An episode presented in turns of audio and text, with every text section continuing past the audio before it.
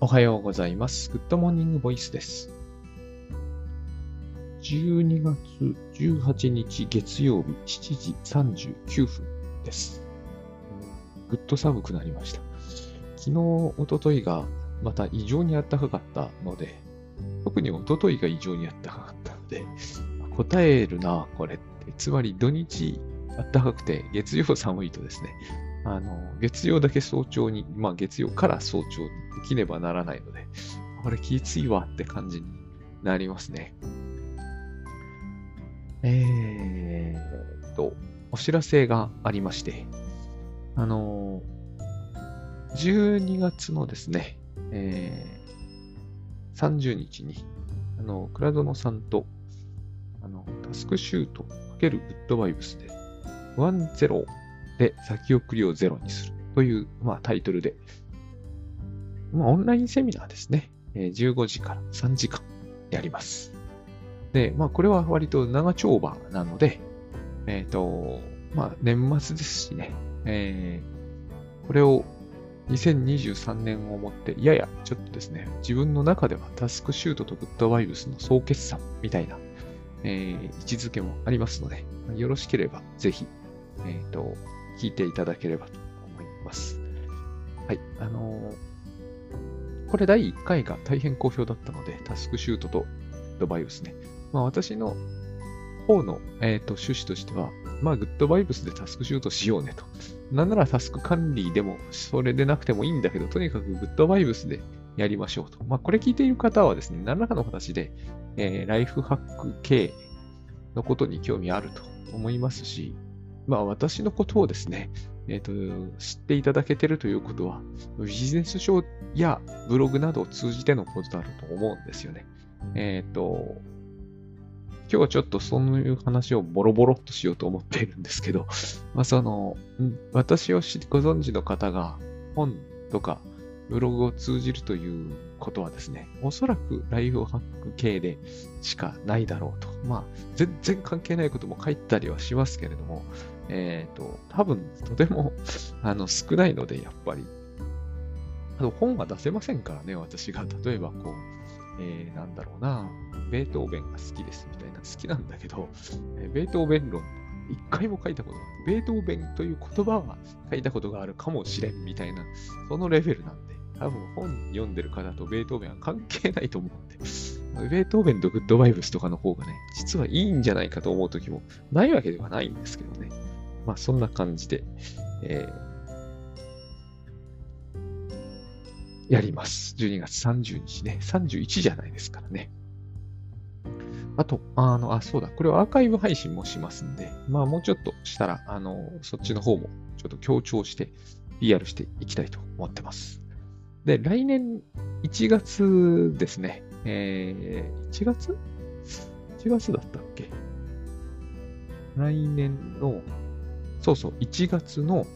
20日に間もなく告知が上がると思いますが、東京ライフハック研究会に、あ、もうライフハックですよね、これはね。トラ県に、えー山崎隆明さんをお招きしてゲストで、まあ、エフタさんもお招きしてですね、えー私、北さん、エフタさん、山崎さんの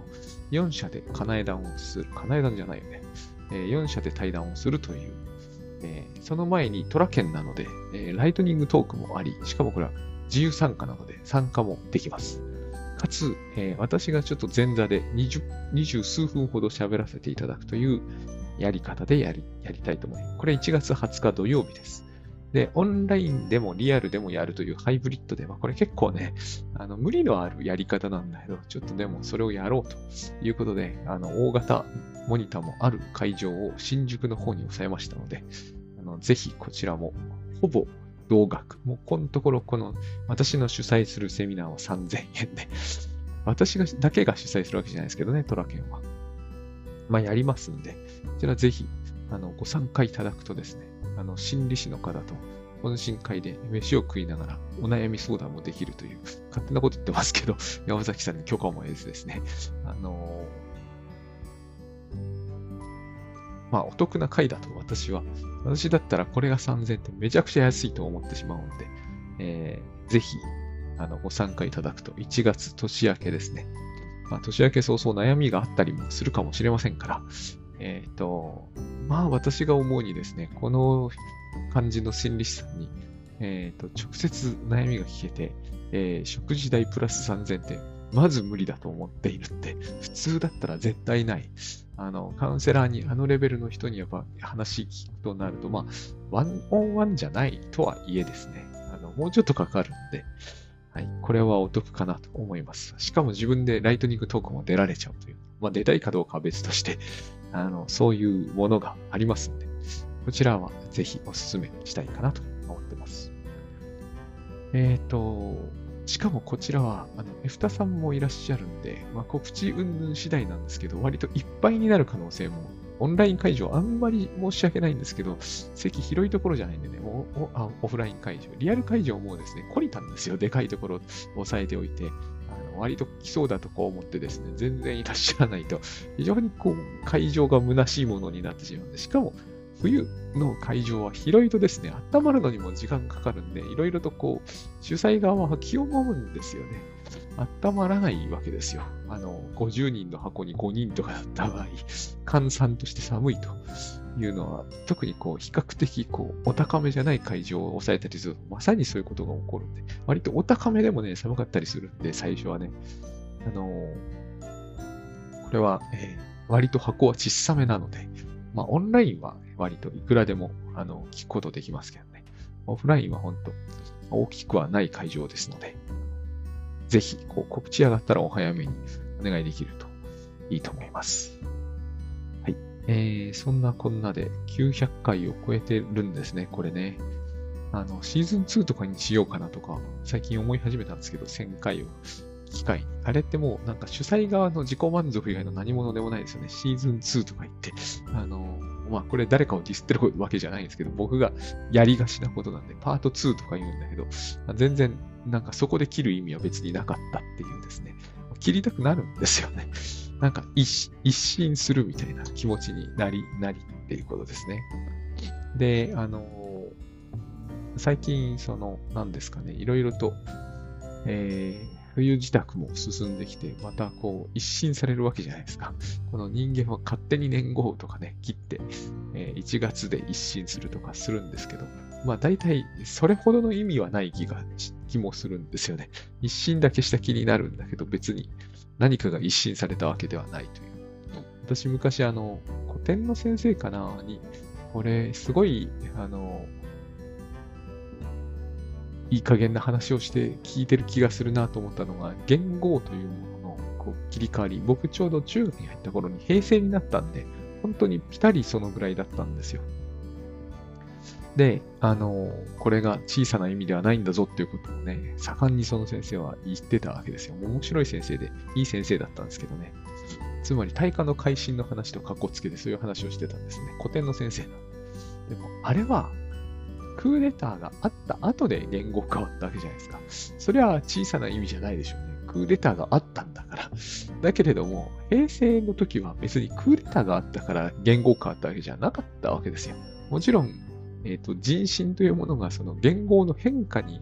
えー、左右されるっていうのはわかる。それはまあそうなんでしょうけど、これは話が逆ですよね。言語を変えたからみんなの気持ちが変わったっていうのが平成、昭和から平成じゃないですか。えっ、ー、と、そうじゃなくて、政変が起きたらもうみんなの気持ちは変わらざるを得ないじゃないですか。それは大事なんだから、その後で言語変わったわけですよね。気持ち変わってから言語変わるのと、言語変わってから気持ち変わるのは、えっ、ー、と、いわゆる趣旨が逆なんじゃないかと 思ったことがありますね。中学2年だったかな、あれはな。あ、2年ですね。あの先生。2年？違う。3年かな ?3 年か、もしかすると高1ですね。何かの分岐点に平成がかぶってるんですよ。中3か高1だった気がしますね。実に実に変わった先生で、まあ、私の行った学校変わった先生しかいなかったんで、あの、すべて記憶には極めて鮮明なんですけど、まあでもあんまりいい思い出はなくて、いい学校だったと思うけど、行くべき学校ではなかったという、非常にこう、ねじれた気分が私は中高にはあります。もう友達も非常にやっぱ興味深くていいやつも多かったけど、あそこでは自分はこう、なん、なんていうのかな、精一杯になってしまう、何事も。あまりにも自分がバカっぽく感じられて、あそこじゃダメだなって感じがしますね。やっぱりそういうのってあります。まあ、それはまあまあ、ね、所詮は今となっては、え、40年近く昔の話、30年、35年か、年は取りたくないってやつですね。えっ、ー、と、今日お話ししたいのはですね、そういう話ではなくて、寒いな、やっぱりな。あのー、っとですね、昨日、昨日ですね、昨日たまたま、昨日、おとといといろいろと、まあ、えー、イベント等があって、考えることが多かったわけですね。まあ、イベントでやっぱ考えるよね。打ち合わせとかね。人と話すからですよね、これはね。で、えー、っと、昨日はそうそう、J 松崎さんとや、ミートアップというのをやってたんですね。タスクシュートの認定トレーナーの方、4人で、主催するミートアップ。えー、第100日チャレンジ第6期のイベントなんですけど、この中で、まあ、えー、当然よく上がるご質問として、あの、やりたくない仕事があるんだといった話ですね。で、そのやりたくないというのの理由って、まあ様々ですけれども、えっ、ー、と、この話はなかなかこう、私なんかがあんまり意識しない系の話でしてね、まああるだろうなとは当然思うんだけど、えっ、ー、と、ちょうどあれですよ。グッドバイブスの倉園圭さんをよくおっしゃるのの真逆で、えっ、ー、と、これから提出するえー、仕事の成果を手に取る者は悪人であるということが確定しているケース。まあ、それが確定しているケースというのが私の仕事にはないんだけど、あの例えば私が本書くとするじゃないですか。それによってこう原稿を受け取る編集人が、編集者さんが悪人であるという場合ね、この人に対してはもうこう軽蔑か憎しみしか湧かない、こういう仕事を会社ではしなければいけないのはどうしたらいいのかみたいなお話。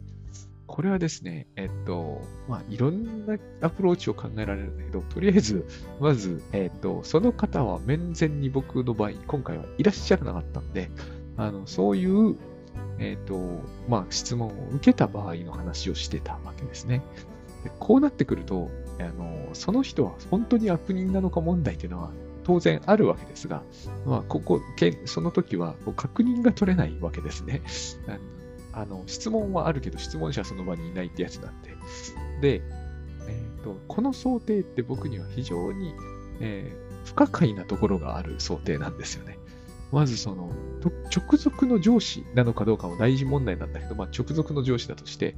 悪人であるっていうのは、これは何なんだろうなっていうね。嫌いであるっていうのはまあ分からなくはないんですよ。上司のこと嫌いってのはね。嫌いイコール悪人とは限らないわけじゃないですか。悪人というふうにおっしゃっているの、悪人っていうふうにおっしゃってたと思うんですけどね。この定義が難しいなっていう話だったんですよ。うん、嫌いなのか、えっ、ー、と、いわゆる悪なのかっていうね。で、まあ、グッドバイブスは悪というものをほぼ想定していないんで、私は、その、タスクシュートでも別に悪って想定してないんで、タスクシュートって悪とか想定できないんですよね。だから、こう、嫌いまではわかるんだけど、悪はどうするかなっていう話になるんですよね。えっ、ー、と、ここで僕が思い出すのは桃太郎なんですよ。桃太郎では鬼ヶ島に鬼退治に行くのは、理由がないんですよね、あれね。いきなり鬼ヶ島に鬼退治に行くことになってるわけですよ。悪い鬼がいる。ここに悪いというのが出てくるんだけど、この悪いは嫌いって意味ではないんですよね。桃太郎は別に鬼が嫌い、鬼を嫌ってるという話があそこには出てこないんですよね。桃太郎から見ると、えっ、ー、と、というかあれは村人が定義してるんだけど、鬼は悪人で、悪人じゃないんだな、鬼だからね。うん。これなんですよね。で、この話はやっぱり正しさしかないなって感じがするんですよ。で、私はこのようなケースでは、えー、直接のアプローチを取るのは、えー、まあでもやっぱりそうだな、その人が目の前にいるかどうかが重要な問題ですね。これ私はその昨日の、え、ー、と100、100日チャレンジミートアップで直接受けた質問ではないんですね。直接受けた質問はもう少し、えっ、と、ふわっとしてたんですよ。もう少し抽象度の高いご質問だったんですね。それに対して私が思い出した、え、ー、と、いくつかの話の中で、この悪人問題という質問をかつて受けたことがあるというのを思い出したんですよ。あの雰囲気はよく似てた。雰囲気はよく似てたから、えっ、ー、と、無関係では全くないと思うんですけど、ただ、直接のご質問にはそういうことではなく、それそれに答えたのも僕ではなかったから、えっ、ー、と、僕は違う質問に答えてるうちに、この件がよぎったのね。よぎったというか、連想されたんですよ。そこから質問がこう連鎖するようになって膨らんでいったんですけれども、だからこれは何かにこう響いたんだなって思ったんですよ。まあ、そういう、あの、参加してない人にはね、この話をいくらしても、えっ、ー、と、いまいち具体的にイメージがつかめないと思うんですけども、まあ、そういうことがあったということですね。で、問題なのは簡単なんですよ。やりたくない仕事がある。なぜならその仕事をやると悪人が喜ぶからであると。で、しかも直接自分はそれを喜ばせることになってしまうからである。で、こういうことなんですね。で、これはご質問者が目の前にいないと、本当のところ答えたことにならない質問だなと思ったんです。プライベートな質問だなと。まず、悪人とはどういう意味なのかっていうのを、やっぱりこう、えー、何らかの形でもう少し明らかにしなければならないので、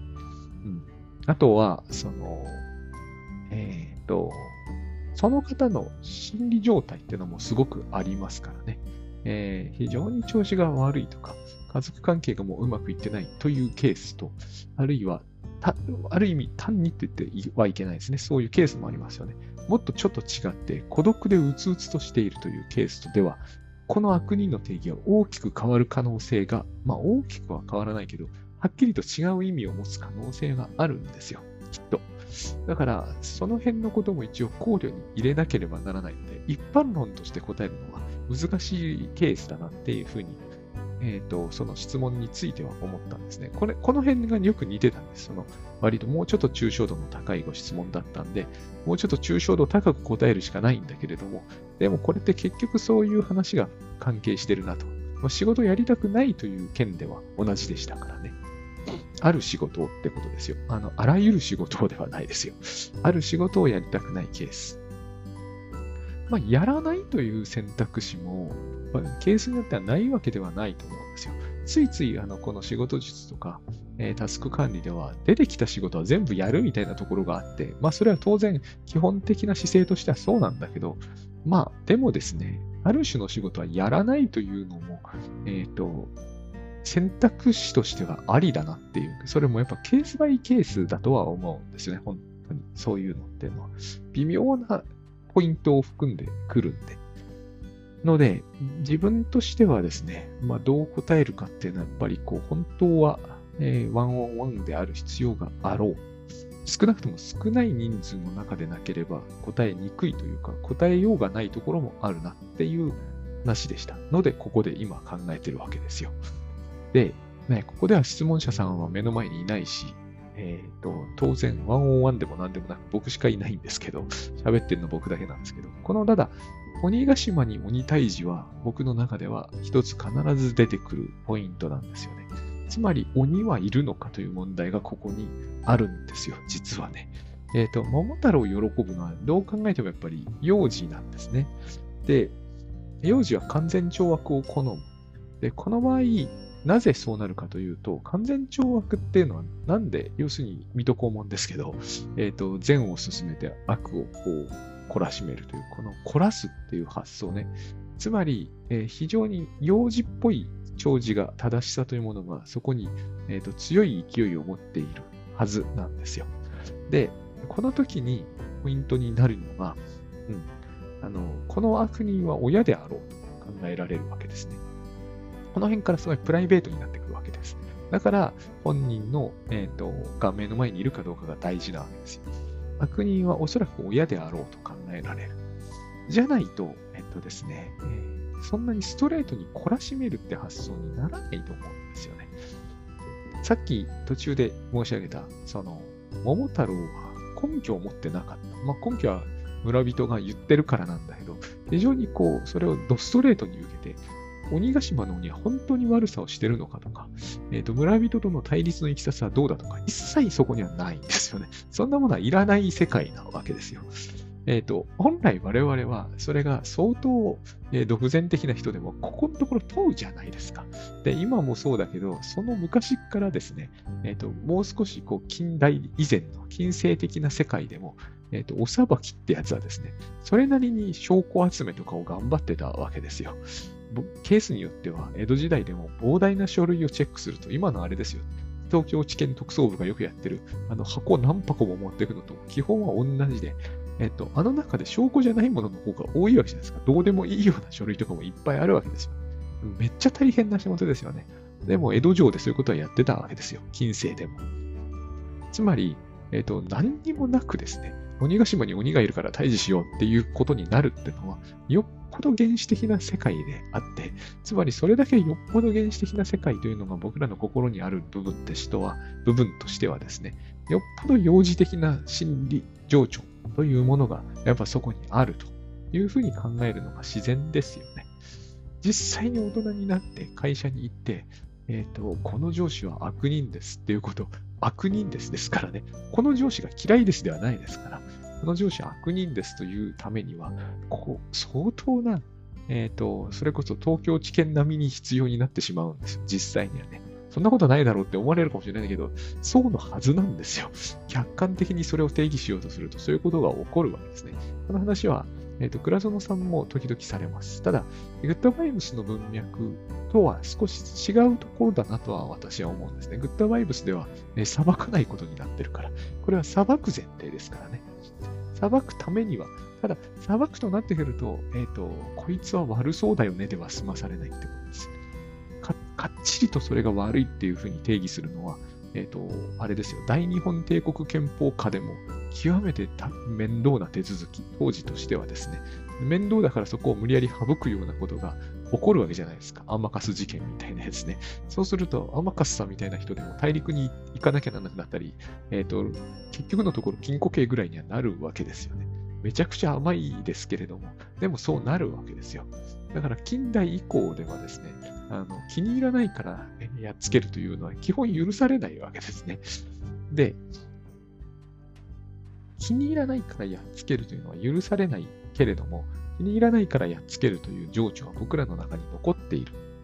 で、この気に入らないからやっつけたいという情緒が残っているというケースで、これを、えっ、ー、と、いわゆる社会人の世界の中でも、えー、うごめくとすると、それはやっぱり投影だと考えるのが妥当なわけですね。客観的に見て、冷静に見て悪人であるというふうに考えているというか、結論を出しているというよりは、えーと、そういうケースが全くないとは思わないけど、でもそれは一人ではできないと思う。客観というからには。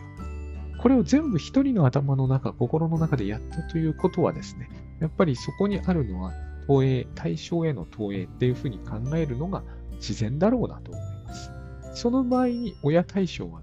かなりの場合、ただ親対象が関与しているとは限らないので、やっぱりご本人に、えっ、ー、と、もう少しお話を聞く。ここで傾聴ってものが出てくるんじゃないかなとは思いますね。あのいわゆるテクニックとしての傾聴って言われるんだけども、これはテクニックというよりは、必然の手続きだろうと。ここでだって、いやいやいや、あの親はいいとやいい関係でしたってこともあり得るわけだから、聞かないわけにいかない。あるいは親はいなかったです。これは重要なポイントですよね。その後にはいるのってことですよ。えっ、ー、と、いないものは討伐できないでしょって言われるかもしれませんが、いないからこそ討伐したくなるという問題があります。だって、えっ、ー、と、2歳児なのに親はいない。お前どこ行ったんだってことなんですよ。まさにいないからこそ討伐されるべき理由ができるわけですよね。いないかいるかがはっきりわからない人を置いてっちゃいけないわけですよ、原則的に。ただこの置いていくの中には、えっ、ー、と、置いていきたいわけではなかったけど置いていくことになってしまったというケースもないわけじゃないので、てかいっぱいあるのでそういうケースが、いよいよそこから話がややこしくなっていくわけですよね。例えば、非常にこう、痛ましい話ではありますけれども、戦時中の戦争孤児っていう話あるわけじゃないですか。で、親を恨むということは当然起こり得るわけだけれども、親を恨むとなった時にですね、その親は空襲に遭いましたって話になった場合、この恨みって残ってしまいますよね。こういう問題ってのがつまり不在論ってのところで非常に重要になってくるわけですよ。この内、あの、内因と外因って言いますよね。いわゆる社会モデルと個人モデルでもいいんですけど、まあ、心理モデルと社会モデルかな。で、心理師は、まあ、心理師というか、臨床側はよくこの件を言われる。えー、おそらくグッドバイブスでも言われることはあるでしょうし、私なんかも最近は言われることになるだろうと。まあ、僕もあの、顔色を伺う本で、すでにレビュー言って言われましたね。あの、言われたわけですけれども、えー、搾取するのは、搾取する人間が悪いのであって、される人間が対応しなければならない問題ではないと。客観的に搾取されているなら、それはそういうことは確実にそうでしょう。あの、あれですよ。旧インド帝国、インドではないけどね、ムムガルちょっと名前はあれですけれども、あれは絶対イギリスの搾取に問題がありますよね。インド側で対処しなければならないことでは本当はない。個性の反乱でしたっけ？非常にひどいですよね。あの、あれでよく戦前の日本を非難できるなと思えるほどのことぐらいのことはやってますよね、大英帝国も。大日本帝国のこと言える、言えないだろうって感じがするぐらいのことはやってますが、えっ、ー、と、要するに、ああいう話であれば、そうでしょうね。搾取する方が悪いで、それで通ると思うんだけど、問題は、会社とかにいる場合、えっ、ー、と、仮にそうだとしてもですね、やっぱり、えっ、ー、と、搾取されていると仮にしても、その人は今日明日、むしろあれなんですよ。だから、心理師とか心理カウンセリングって緊急性を要する部分があると思うんですね。えっ、ー、と、会社の体制とかコンプライアンスを、えーと、直すって話になったら、今日、明日っていうわけにはいかないと思うんですよ。だけれども、いやもう本当に辛いんですってなると、今日、明日の話になっちゃうじゃないですか。一歩間違うとね。で、そうなった時には、とりあえず真理の方に手を当てるしかないだろうってところがあると思うんですね。つまり、真理に手を当てないにしても、個人の側の方でなんか対処しなければならないでしょうって感じがするんですよ。搾取され、搾取でなくてもいいんですけど、パワハラで辛いでも何でもいいのですが、そういうふうに、こう、組織に問題があるんですと、仮にそうだとしてもですね、えっと、例えば、それで、いや、美味しいものをじゃあ食べに行けば、美味しいものでも食べに行くとか、温泉に入るとかいう話だったとしても、やっぱ個人が対処してるじゃないですか。心理的な対処とは言い切れなくてもですね。そういうところは逃げ出して転職すればいいんですっていう有名なのもありますが、これだって個人が対処してるじゃないですか。会社を正しては決していないですよね。つまり、えっと、それが理不尽だとしてもですね、そしてそれをカウンセリング的に、つまり、えっと、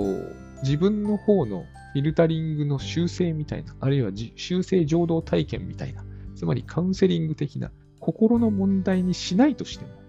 心にも、あなたの心には全く問題がないから逃げればいいんですだとしてもですね、結局逃げるコストは個人の側が払ってますよね。つまり僕はこれはですね、あの、緊急性を要するならばこうなるしかないと思うんですよ。こうしないで、えっ、ー、と、組織の方にに手を入れていくってことになってくると、そもそもそれは可能だろうかっていう問題が一つはあるし、えっ、ー、と、もう一つは、時間がどっちにしてもかかる。これを、えっ、ー、と、瞬時にやるとか、今晩のうちにやるとかは無理だと思うんですよね。これを理不尽だと言って、こだわるっていうところに不在論があるんですよ。それは個人が動かなくて全くいいはずだと。温泉に行かなくても美味しいものを食べなくても、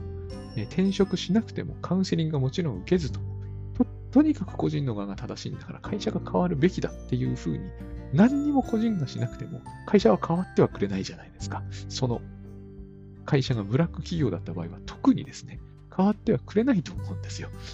変わってくれないからブラックなわけだから、そんなに簡単には変わってくれないと思うんですよね。で、この時にどっちにしても個人は何らかの形で動かなければならない。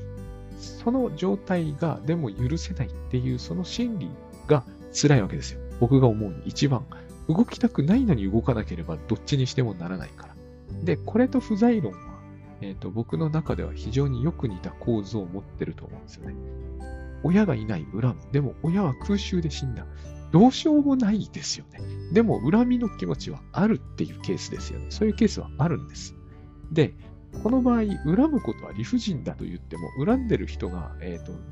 幼い子供だった場合、どうにもならないですよね。その時、恨みの気持ちがあったという話は。つまり、不在というのは、不在が恨みになるというのはですね、えっ、ー、と、どうにもならないですよ。相手はいないわけだから。これが、えっ、ー、と、途中で言った、鬼がいなかった場合の鬼退治はどうなるんだろうと。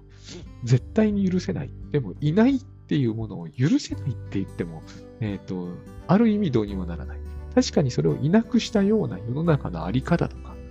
ですね。空襲ってそうですよね。世の中のあり方です。その親がいなくなってしまうという社会のあり方に問題があるんだと。あるいは即座に代わりのちゃんと,、えーと愛情に満ちた親代わりの親が出てくるべきだとしてもですね、現には出てこなかったとか、いなかったという事実が残ってしまうので、えーと、これは理不尽なんだけどこだわるっていう部分なんですよ。で、こだわってみても、どれほど個人がこだわってみても、えーと、それを解消する術そのものはない。なぜなら不在のものを作り出すことは、不在であることを取り消すことはできないからですね。ここに不在というものの、えー、極度に面倒で厄介な理不尽さがあるんですよ。これは、えっ、ー、と、幼児でなくても、大人であっても解決しきれないから、えっ、ー、と、抑うつ的になるというのが、えっ、ー、と、あれです。いわゆる精神分析的な考え方なのかなって感じがします。あの、なんでここを精神分析的って言ったかというと、えっ、と、今の、うんと、いわゆるこう精神科医的な、なんつうんですかね。要するに、こう、抗精神薬。まあ、この場合、抗うつ剤になるけど、薬理療法ではこういう考え方しないから。えっ、と、不在だから人がうつになるかどうかなんてわからないというふうに考える。不在というのは人の不在が多いですけど、ケースによっては、えー、対象の不在一般を精神分析では指すから、理念とか理想とかね、そういうものも含みます。だから、会社というものにこれほど期待したのに、会社は期待に全く応えてくれないという理由によって、これは不在論の中に入ってくるんですね。対象の不在、あるいは対象喪失ですよね。によって鬱になると。その時、怒りが燃えますよね。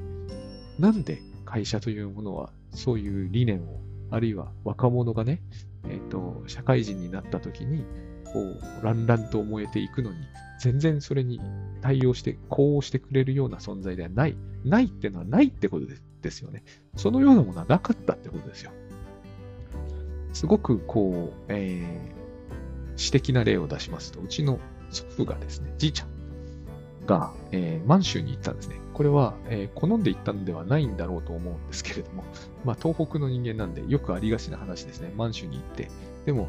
うちのじいちゃんは、えーと、天皇陛下大好きだったんで、もう、あの、あらゆる意味で信じて行っていたわけです。ただ、特に満州で何をしたってわけではないみたいなんですけど、訓練に明け暮れていて、え、ー、と、終わったら帰ってきたみたいな、なんかね、記憶が曖昧な人なんで、どのくらいその話が、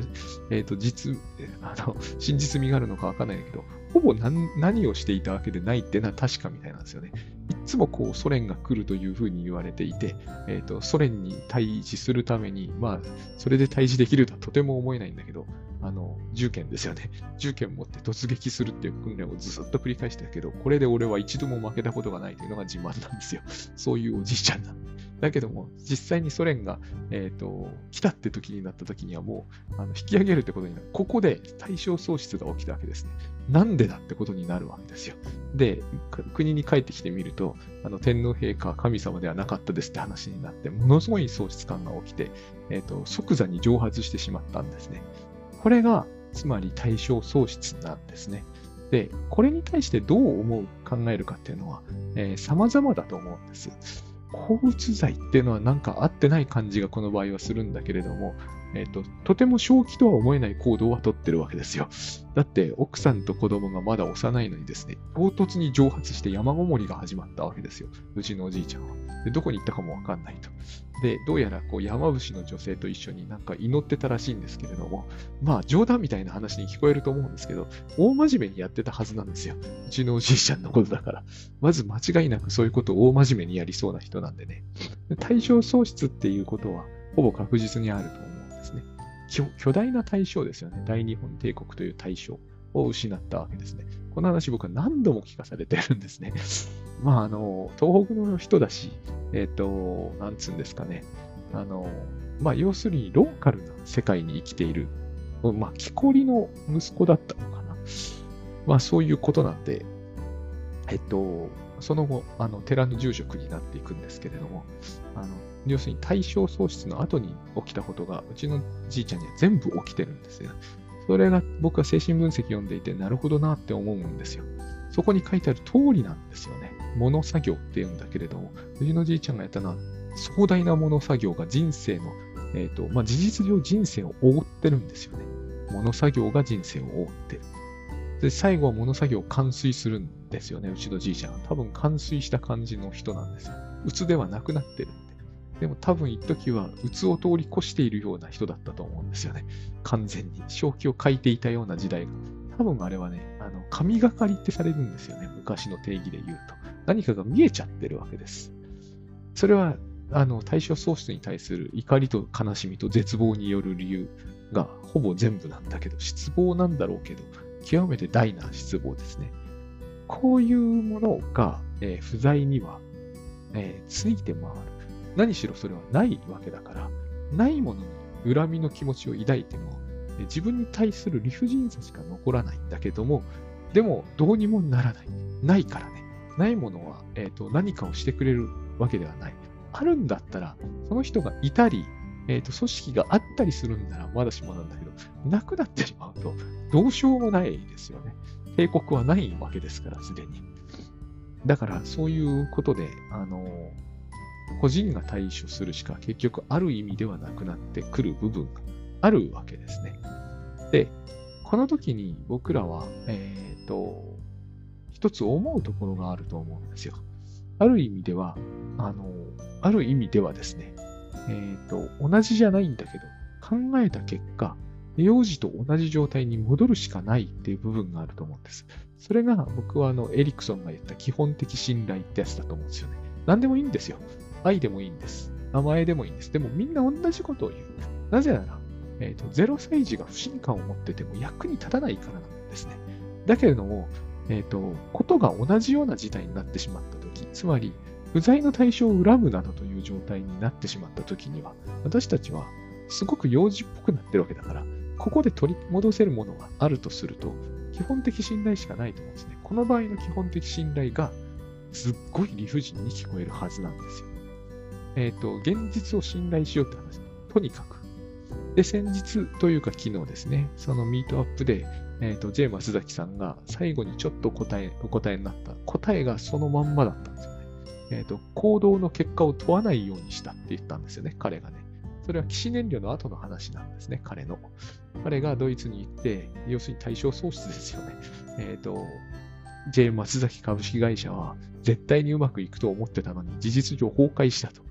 対象喪失したわけです。この場合の対象というのは、自分が作った会社なんだけど、会社のその成功への何かみたいなものなんだけれども、その対象にかけていたから彼は。で、ドイツまで行ったわけですからね。ドイツに行くことと関係が直接あるのかわかんないんだけど、あとにかくそれで行ったわけです。その対象が崩壊したと。要するになくなったわけですよね。で、絶望すると。ここまでは、あの、同じなんですよ。対象喪失の流れと。で、なくなったことに恨むわけですよね、人は。でも、なくなったものについて、なくなったことについて、えーと、自分の力量なのか何なのかをいくら考えても無駄な面はあるわけです。ないわけだから、すでに。完全にそれは、えー、規模こそ小さいけど、帝国と同じなわけですよ。で、対象を失うと。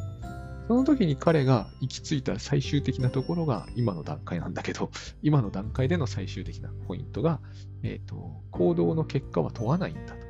これはつまり赤ちゃんに帰るってことですよね。赤ちゃんは行動の結果を問えないんだけど、この差が大きいんですけどね。でも彼はそういうふうにするようにしたという話だったわけです。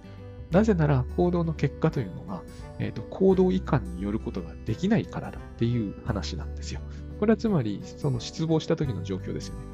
彼としてはありとあらゆる手を打ったけれども、事実上、J マス株式会社崩壊に近い状態に入ったと。で、打てる手が何にもなくなってしまったんだということ。それってつまり赤ちゃんの状態じゃないですか。打てる手は何にもないと。何かをやったところで無駄だったということですね。で、そのままだと、まあ、事実上死んじゃうので、えっ、ー、と、身あの身体は死ななくても心理は死んでしまうので、つまりそれが深い絶望ってやつで抑うつなんですよ。で、ここで、いや、原因を問うても本当のことはわからないから、薬を飲みましょうっていうのが抗うつ剤。で、これもケースによっては当然必須になるわけです。あまりにもどうしようもなく絶望しているときに、この絶望するっていう脳の基準、ある程度ブレーキかけないことにはどうにもならないので、どうにもならないことで悩んでることは確かなんでね。だから、どうにもならない状態というものにブレーキをかけるっていう必要が出てくるわけですよ。どうにもならない状態に対して、どうにもならないんだって考えることに意味はないので、ここが逆説的になるんだと思うんですよね。絶対逆説的になると思うんですよ、ここは。しょうがない話ですよ。どうにもならないものをどうにかしようとするのは無理ですよね。で、どうにかしようとしなければ理不尽だって思わないわけだから、やっぱりどうにかしようとしてるわけですよ。どこかで。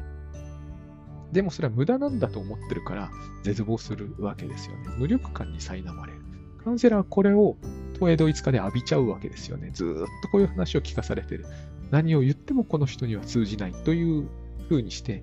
あの、同一化されていく。そしてカウンセラーも一緒に鬱になっていく。ここを通り過ぎる必要があるみたいな話が精神分析では出てくるんだけど、これやってると、えっ、ー、と、危険極まりないので、精神分析の人も精神分析を受けるという形を取るんですよね。形式的には。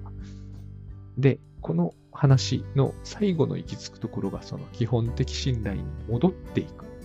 つまり、ただ今度は大人になったので、えっ、ー、と、基本的信頼はそうするしかないからそうして、まあ結局そうなんだけど、考えて基本的信頼に戻るということになるわけです。赤ちゃんは理不尽だろうと親がいなかろうと基本的信頼することしかできないから基本的に信頼にするんだけど、えっ、ー、と、今度は選択の余地が一見ある中で、実際はないんだけどね。実際ないんですけど、というか、実際はないんだということを認識することで基本的信頼に戻るんですね。これができるようになると、行動の結果は問わずに済むので、え、ー、と、ここでものすごく納得がいかないかもしれないんですけれども、え、ー、と、相手がいるかいないかとか、え、ー、と、相手が報酬をくれるかくれないかとか、この行動に意味があるかないかというのを最終的には問わないで行動するっていうことになります。ただ実際にはね、私たちは、えっ、と、かつての習慣もあれば、えっ、と、頭でコリコに動き回りたいという頭は残ってるから、多分結果問いますよね。例えば今度のセミナーにしても、あの、一生懸命告知すれば、もっと来てくれるんじゃないかとか考えはしますけれども、でも、そうならなかったとしても、もう絶望するほどには結果について肯定はしないっていうことなんですよ。だから、えっ、ー、と、こういうことをやっていると、えー、悪い奴に騙される。だからここで悪いが出てくるんですね。悪い奴に騙されるんじゃないかとか、えっ、ー、と、鬼の利益になってしまうんじゃないかとかいうことはあるのかもしれないんだけど、結局それについて、えっ、と、真剣にどこまでも考えたからといって、あの、自分が合理的な行動を取れるとは限らない。そういう人間であるからこそ、えっ、ー、と、ありもしない対象がなくなった、なくなったんだから、合理的に言うならば諦めるのが早いじゃないですか。でも、人間はそうはできてないから、抑うつ的になってしまう。つまり対象喪失が起きる。対象喪失っていうのは心の中の出来事ですからね。対象ですからね。対象って外側にはないから対象なんですよ。ここも難しいんですよね。いや、大日本帝国あったじゃんって言われるかもしれませんが、この辺はもう吉本隆明さん的な発想です。共同幻想の一種なんですよ。これは共同幻想というものを馬鹿にするって話では全くないです。共同幻想というのはお金に価値があるというのは共同幻想ですから、共同幻想が現実を作り出すのが人間の現実なんですよね。だけれども、いきなりこれなくなることは残念ながらあるんですよ。あの、戦前のドイツみたいにですね、マルクの価値が消滅するみたいな、そういうことは起こるんですよね。共同幻想なんで。ま、稀にだと思うんだけど、でもそれなりの頻度で起きちゃう。だから、消滅するんですよ。で、これに対して対象喪失が起きちゃうんですよ。でもそれは心の中で起きてることなんです。対象喪失そのものは。あの、マルクの価値は実際になくなってるんだけど、現実に。でも、衝撃を受けてる方は心なんですよ。そしてそれは親がいないという子供の嘆きなんですよね。でも、ここが厄介なんですよね。でも、現実は基本的に信頼しておかないと生きていけない。だから、結局のところ、基本的信頼っていうのは、ちょっと宗教っぽい雰囲気を帯びてこざるを得ないんですよ。甘えも同じですよね。河合駿さんも書いてますし、土井さんもそういう感じで書いてますけど、甘えというのは最終的には宗教的な雰囲気を帯びてくるんですよ。で、日本人は多分観音様に甘えるっていうのを最終的な答えの一つみたいにしてるところがあるんですよ。観音様に甘えるっていうのは、えっ、と、明らかに現実が頼りにならない時の発想だと思うんですよ、やっぱり。現実に十分頼りになる親がいて、えーお金があって、そのお金の価値も担保されていて、えっ、と、会社に行けば会社も信頼ができてっていう状態であれば、多分人は観音様には頼らない。だけども、えっ、と、そういう話になってくるということはですね、甘えというのが宗教的な雰囲気を帯びてくるときというのは、多分、なんかやばいことは起きたんですよね。少なくともそういう目に一度や二度はあっている。から、そういう話になる。でも結局、この話は最終的には、えっ、と、情緒的なというか、心理的なというか、精神的なというか、感情的な話なんですよ。だって、えっ、と、昔、多多分昔なんですよ。親にこういう目にあったことに、まだこだわってますというのは、もはや事実との関係性ではないですよね。感情の問題、気持ちの問題ですよ。でもそれは、ないがしろにはできないし、えっ、と、無限にもできないし、どうしようもないものだとは言えない。ただ、これを知的に情緒が問題にしているんだと捉える意味はあると思うんですよ。そして基本的信頼というものは、最初は、えっ、と、腹落ちはせずに、腹落ちできないかもしれないし、えっ、と、納得もいかないかもしれないけど、とりあえず頭では分かってるという状態に、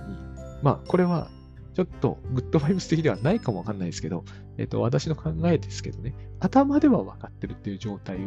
えっ、と、それは薄っぺらいかもしれないけど、繰り返し意識しておいて、そ、それに行動を沿わせるっていうのが大事かなと思うんですよね。それが最終的には修正浄土体験と呼ばれてるものを生むんじゃないかと。結局そこにはちょっと宗教色っていうのは出てくるかなという感じはします。